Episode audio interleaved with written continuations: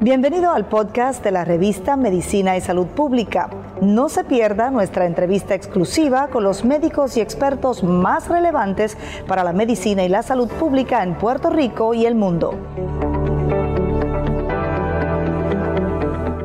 Comenzó ya la vacunación de toda la población correccional todavía no inoculada en los penales de Puerto Rico. Esto luego del surgimiento del tercer brote de coronavirus en el complejo correccional Las Cucharas de Ponce.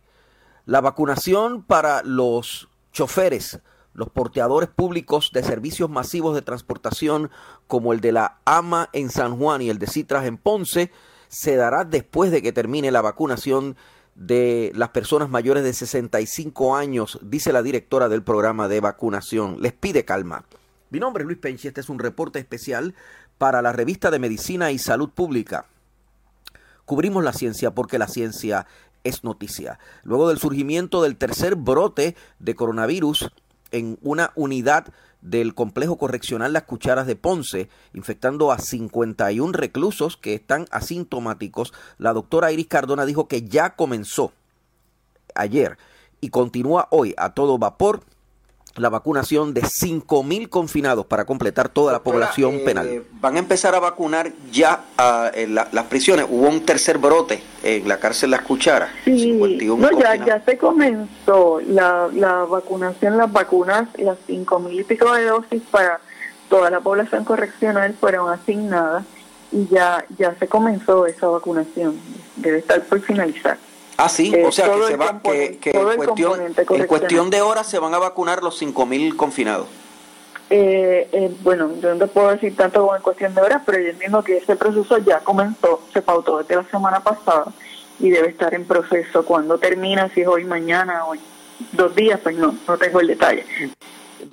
La doctora dijo que se utilizarán recursos de las mismas instituciones correccionales para acelerar la vacunación es decir, enfermeras y entidades de eh, la unidad de salud correccional se harán cargo de la vacunación. La doctora Cardona, de otra parte, le pidió calma a los choferes de la AMA que están hoy protestando porque no se les ha vacunado.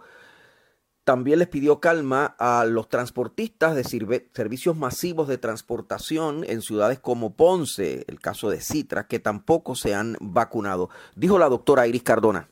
Pues claro que sí, es que es que eh, yo escucho a las personas eh, dando opinión y hay que ir a buscar el plan de vacunación.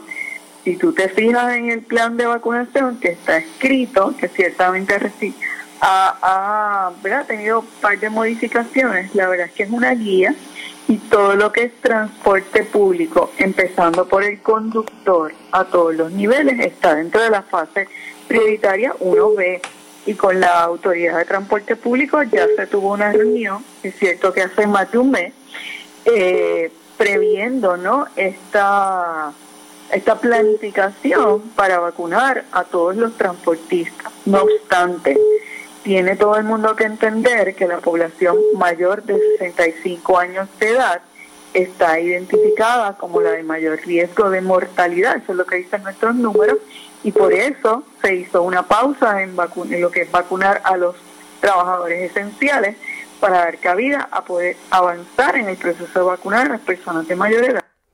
Mi nombre es Luis Penchi. Para la revista de Medicina y Salud Pública cubrimos la ciencia porque la ciencia es noticia.